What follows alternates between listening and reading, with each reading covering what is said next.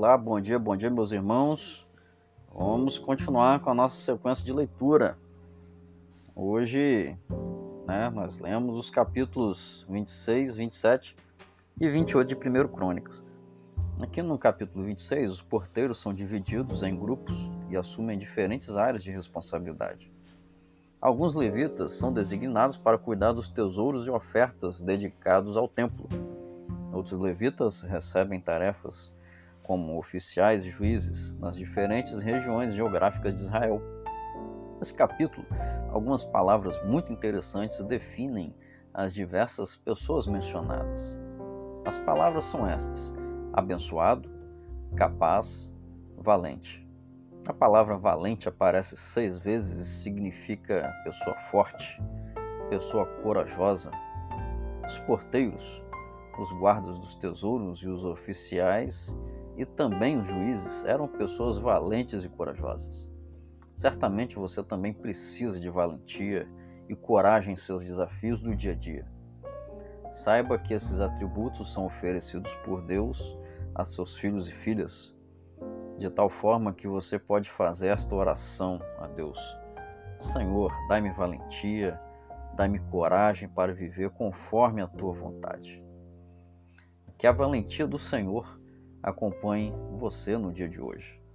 Aqui no capítulo 27, né, registra os nomes dos comandantes das 12 divisões do Exército cada uma composta por 24 mil homens que estão de serviço mês a mês.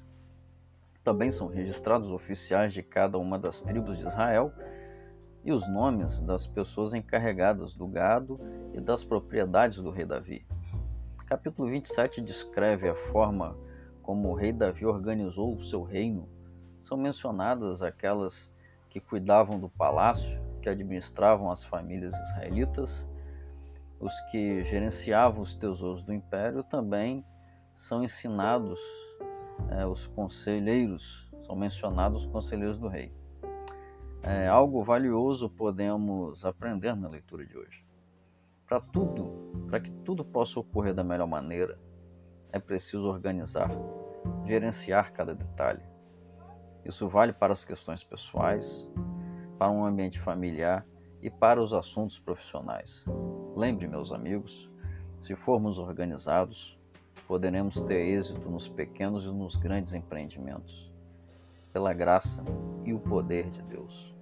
Capítulo 28: Davi reúne todos os principais oficiais e comandantes do exército de todo Israel.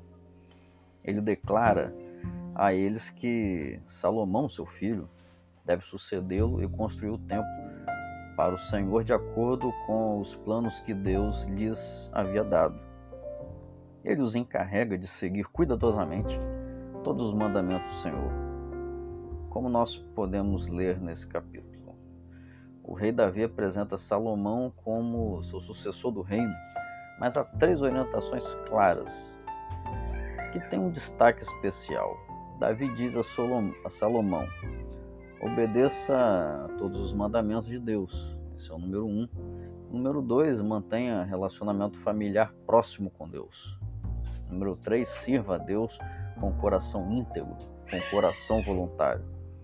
Obediência, relacionamento e serviço são três desafios muito importantes para os nossos dias e que são a base de uma vida em conformidade com a vontade de Deus. Aceite, meus irmãos, e viva esses desafios. E que, pela graça de Deus, vocês e eu tenhamos um ótimo dia. Um forte abraço.